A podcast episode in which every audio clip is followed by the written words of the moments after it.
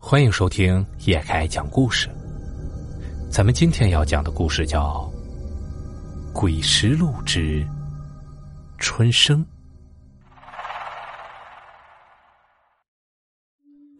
事情发生在二零零四年，那年我十一岁，在清明节那天，爸妈带着我回老家，说是回去上祖坟。我们一直生活在城里，也就是寒暑假会回到奶奶家住几天。可能因为我年纪小，所以爸爸每次回老家上坟都不会带上我。这次会带上我，是因为我奶奶做梦说死去的爷爷想看孙子了，而我也十一岁了，于是爸爸就趁着假期带我回老家给爷爷上坟。而我那时并不理解上坟的含义。妈妈为什么要上坟？上坟就是看望死去的亲人，让他们知道，虽然他们不在了。但是我们很想念他们，一直记得他们。妈妈没想到我会问这样的问题，但是她还是给了我一个答案。这是我第一次走进坟地，眼前见到的景象对我来说真的太震撼了。走在前面的爸爸看我和妈妈慢了下来，就回头催促我们快一点走。我和妈妈快走几步赶上爸爸，也到了我们老李家的祖坟。钟平，一会儿给你爷爷磕几个头。爸爸说呀，我们老李家祖祖辈辈的都埋在这里。我大致看了一下，那密密麻麻的坟头足有十几个，而每一个土堆下面都长眠着逝去的亲人。爸爸找到了爷爷的坟头，把东西放在了一边，开始动手清理坟上长的荒草。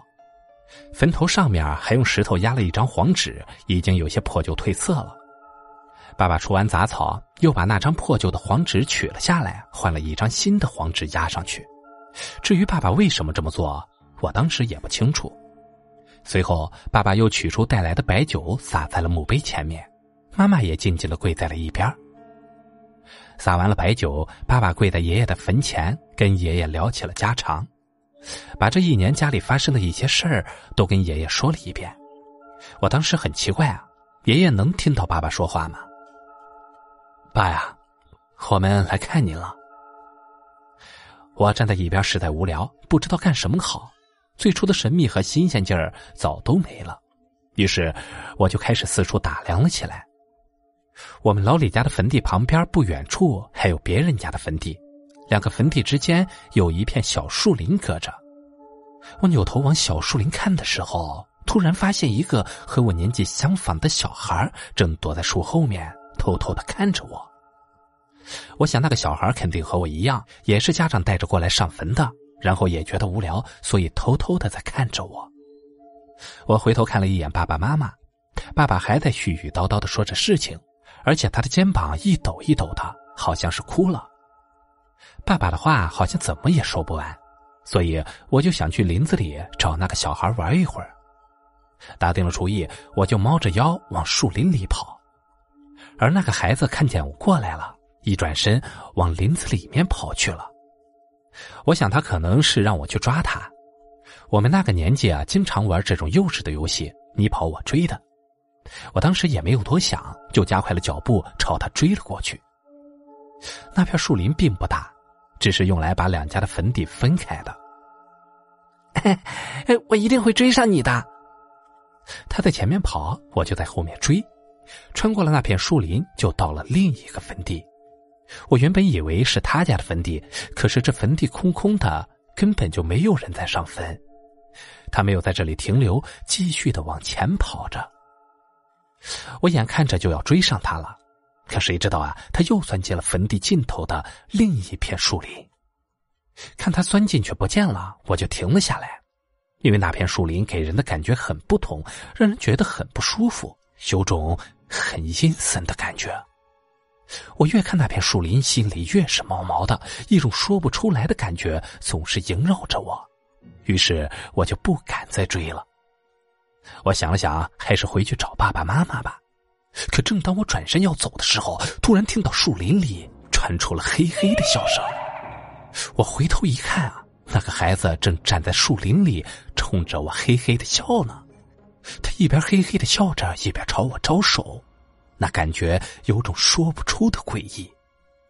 这时我才注意到那个孩子的脸色是紫青色的，他的眼窝深陷，眼神也显得那么的怪异。我当时本来是不想过去的，可是也不知道是怎么回事不自觉的就朝着他的方向挪动着脚步。我心里很清楚不能过去，可是身体根本不受控制，脑子里总有一个声音让我过去。我就像是被人操纵着一样，一步一步的走到了他的跟前，走到了他的近前，我才看清楚他的样子。当时吓得我差点就尿了裤子。就见他满脸的伤痕，皮肤都已经开始腐烂了，发白的眼睛正直勾勾的看着我。我盯上了他的眼睛，没一会儿，自己就好像失了魂一样，什么都不知道了。他转身领着我往一个地方走去，而我也没有意识的跟在他的身后。我也不知道我们要去哪里，只知道盲目的跟着他走。正在这时啊，我的身体突然一阵的剧烈晃动。把我的神智给摇晃醒了，钟明，钟明，你快醒醒啊！你这孩子怎么跑到这里来了？哎，怎么不跟我们说一声就自己乱跑啊？当我睁开眼睛时，发现爸爸的脸出现在我的面前，他正紧张的看着我，不停的用力的摇晃着我，叫着我。原来爸妈在烧纸的时候让我过去给爷爷磕头。可是，一转身发现我不见了，于是他们四处的找着我，最后穿过了两片树林才发现我。他们说呀，我当时正在一个地方不停的转圈，怎么叫我都没有反应。我被吓坏了，忙着就把刚才看到那个男孩的事儿跟爸爸妈妈说了一遍。啊，刚才有个孩子，是他把我带到这儿来的。可是他们却说，他们并没有看到别的孩子，只有我一个人围着一个小土包不停的转磨磨。爸爸好像知道发生了什么事儿，拉着我和妈妈，神色紧张的离开了那个小土包。走吧，我们回去。因为出了这件事儿，爸爸没有再带我去爷爷坟前磕头，而是急匆匆的往家走。妈妈看爸爸神色很紧张，就问他到底是为什么。啊，那个土包是怎么回事啊？你怎么那么紧张呢？啊，那个土包叫孤儿坟，很不干净的。爸爸沉吟了一下，说：“那个地方叫孤儿坟，是个很邪门的地方，还是离远一点好。”这些话勾起了妈妈的兴趣，在妈妈的再三追问下，爸爸这才讲起了关于那个孤儿坟的事儿。说是村里啊，以前有个叫吴富贵的人。他媳妇儿死的早，留下他和一个男孩他一个人拉扯孩子、操持家务的不容易，于是啊，就有人给他介绍续了弦。可是不想啊，给春生找的这个后妈是个狠毒的女人。吴富贵有些手艺，常年走村串巷的帮人打家具，经常不在家，家里只有春生和他后娶的媳妇儿孟小娥一起生活。但是这孟小娥啊，看不上春生，动不动就有放牛的鞭子，狠狠的抽他。春生是个懂事的孩子，每次挨了打，都是一个人躲在角落里，偷偷的抹眼泪，不敢告诉他爹，一边哭一边想着自己的亲妈。可是，福无双至，祸不单行。这吴富贵啊，给一家人卸木料的时候，让滚木给砸死了。这下啊，就只剩下春生自己在世上孤苦无依了。而孟小娥根本就不拿春生当人看，不给吃饭不说呀，动辄就拳脚相加，别提有多可怜了。这左邻右舍的有很多人看不过去了，就会偷偷的拿些好吃的给春生。有一次啊，后院的王奶奶给春生几个煮地瓜，正好让孟小娥看了个满眼。来啊，春生，快趁热吃啊！饿坏了吧？春生知道孟小娥不愿意他要别人的东西吃，可是他实在是太饿了。那一次，他接过后院王奶奶的地瓜，躲到了一个没人的墙角，狼吞虎咽了起来。可是没想到，这一切都被孟小娥看到了，还偷偷的跟在他的身后。你吃什么呢？孟小娥走到了春生的身后，问了一句：“你吃什么呢？”就这样简单的一句话。吓得春生血都凉了，他吓得手一抖，还没吃完的地瓜就掉到了地上。孟小娥多次告诫过他，不许要别人的东西吃，这会让别人看不起他，笑话他。于是啊，孟小娥一边狠狠的咬着牙，一边拽着春生的头发，拖着往家里走。我跟你说了多少次了，不许要别人的东西啊！你就喜欢埋汰我。妈妈，我我我错了，我再也不敢了。小兔崽子，我不修理你，你是不是不长记性啊？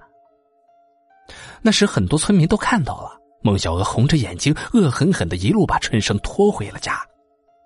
不是大家不想上前劝阻，而是不敢。只要有人替春生说话，那孟小娥会更加变本加厉的虐待春生的。